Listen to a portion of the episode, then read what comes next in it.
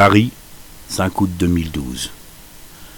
50 années se sont écoulées depuis la disparition de Marilyn Monroe, et il est bien possible que l'on ne sache jamais si elle mit fin à ses jours ou si sa mort a résulté de l'intervention d'un ou plusieurs tiers, à moins qu'un simple accident médicamenteux ne l'ait tué. Qu'il existe ou non une vérité non dite à ce jour, il y a bien peu de chances pour que se dissipe l'épais brouillard qui entoure depuis maintenant un demi-siècle les circonstances exactes du drame. En dépit des efforts de quelques journalistes, épris de justice et de vérité, à moins qu'il ne s'agisse de mystificateurs désirant récupérer des miettes de notoriété, le dossier semble bel et bien classé. Et pourtant, cas exceptionnel, il ne se passe pas une journée sans que, de par le vaste monde, l'un de ces films soit au programme d'une chaîne de télévision. Ils sont du reste tous ou presque disponibles en DVD. Le nombre de livres consacrés à la vie, la carrière, les amours réels ou supposés, à la mort de Marilyn, dépasse tout ce qui a pu s'écrire sur n'importe quel autre artiste. À tout instant, il se vend un objet à son effigie et le merchandising entourant tout ce qui a trait à la star assure de confortables royalties à celles et ceux qui ont su manœuvrer en coulisses pour se retrouver en bonne place au rang de ses ayants droit. C'est là un phénomène complètement unique dans les annales cinématographiques, qu'il s'agisse de Hollywood ou du reste du monde. Marilyn Monroe a rapporté infiniment plus d'argent après sa mort que de son vivant, même si ses films furent des succès drainant des foules dans les salles obscures à l'époque de sa gloire. Une gloire qui fut peut-être sa perte. Mais nous ne sommes pas ici pour réécrire sa biographie, tant d'autres s'y étant essayés avec plus ou moins de talent, plus ou moins de sincérité et surtout plus ou moins d'exactitude.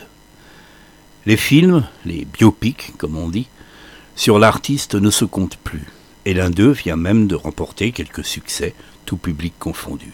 Toujours est-il que ce fut un coup de tonnerre dans le ciel de l'Amérique au matin du 5 août 1962, quand la nouvelle de son suicide se diffusa d'agences de presse en stations de radio ou de télévision pour finir par se répandre dans le monde entier comme un feu de forêt. En France, c'est dans l'après-midi que la dépêche fit irruption dans les salles de presse.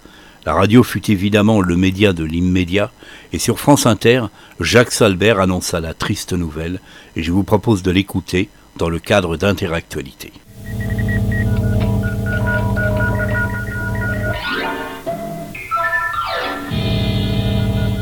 Inter-Actualité.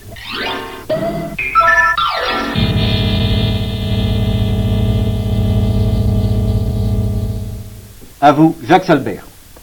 C'est par la radio ce matin que les Américains ont appris avec stupeur le suicide de Marilyn Monroe. C'est vers 7 heures, heure d'Hollywood, c'est-à-dire 10 heures, heure de New York, que la nouvelle se répandit comme une traînée de poudre à travers tous les États-Unis. Marilyn Monroe, l'idole du cinéma américain et mondial pendant de nombreuses années, avait mis fin à ses jours en absorbant une dose massive de barbiturique. C'est une femme de ménage qui, à 3 heures du matin, inquiète de voir filtrer de la lumière sous la porte de la chambre de l'actrice, donna l'alarme. Elle appela le médecin, qui dut briser une fenêtre pour entrer dans la chambre et ne put que constater le décès. Au chevet de Marilyn Monroe, sur la table de nuit, une collection imposante de fioles à moitié vides. Le coroner, convoqué par le médecin, émit l'opinion que la thèse du suicide était vraisemblable.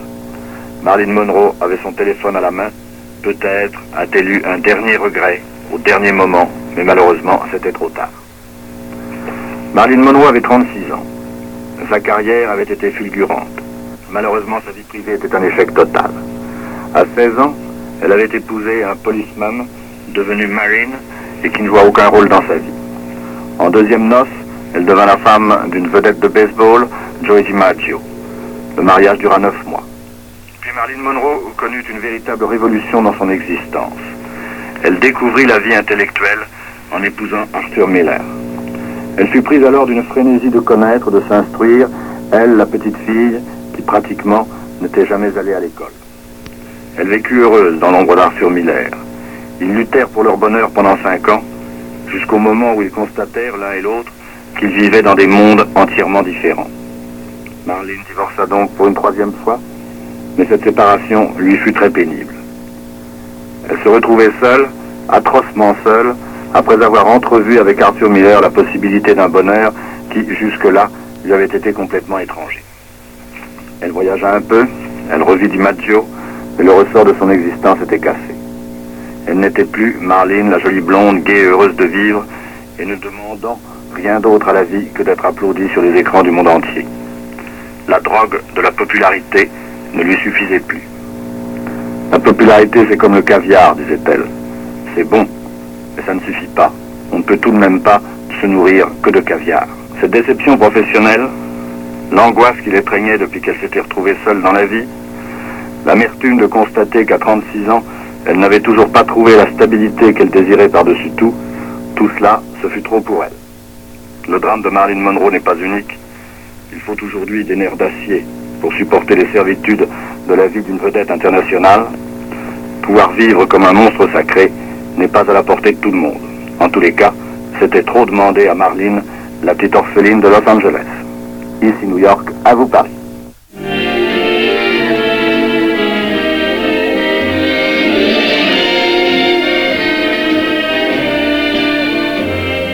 I'm through with love, I'll never fall again.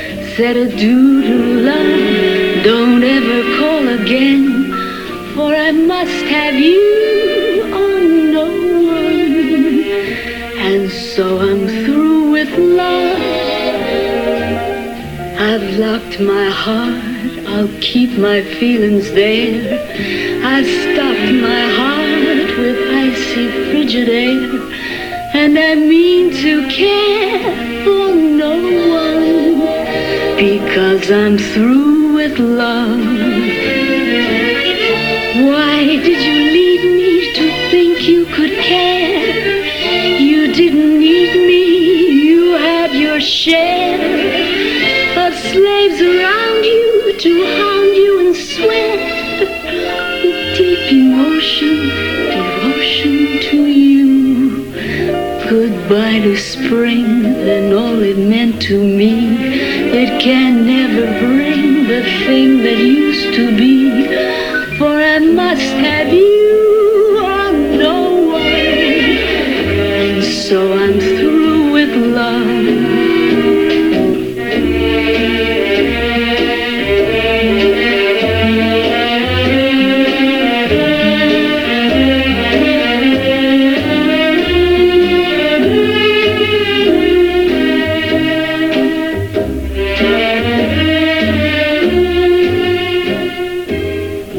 Goodbye to spring and all it meant to me. It can never bring the thing that used to be.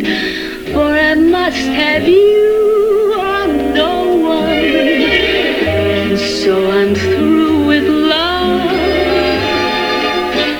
And so I'm through with baby. I'm through love.